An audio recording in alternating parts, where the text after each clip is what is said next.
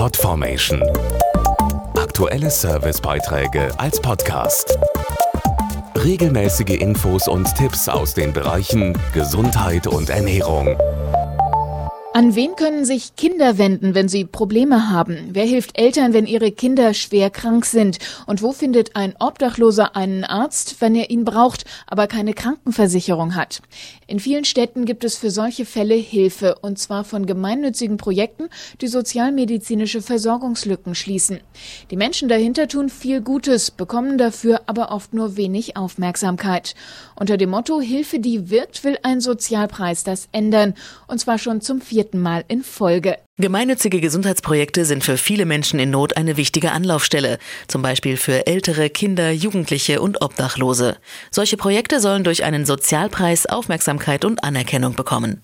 Jurymitglied Professor Ulrich Hemel. Der Aspirin-Sozialpreis schließt eine Lücke, denn es gibt zwar eine Reihe von sozialen Preisen, aber dieser Preis richtet sich insbesondere auf das Gebiet der Gesundheit, bei dem wir oft meinen, das sei ja in Deutschland hervorragend geregelt, aber wie sich zeigt, gibt es doch ganz eklatante Lücken. Die Bewerber um den Sozialpreis sollen helfen, diese Lücken im Gesundheitssystem zu füllen. Gute Chancen haben Initiativen, die nachhaltig und professionell arbeiten und innovative Ideen verwirklichen.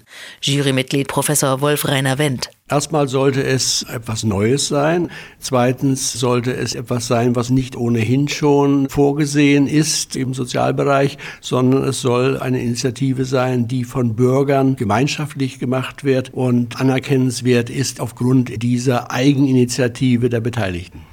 Vier Gewinner ermittelt der mit insgesamt 35.000 Euro dotierte Sozialpreis, der von der Bayer Cares Foundation vergeben wird. Darunter ist auch ein Publikumspreis, gewählt per Online-Voting. Bis Ende November können Projekte vorgeschlagen werden auf aspirin-sozialpreis.de oder bei Facebook und haben so die Chance zu gewinnen.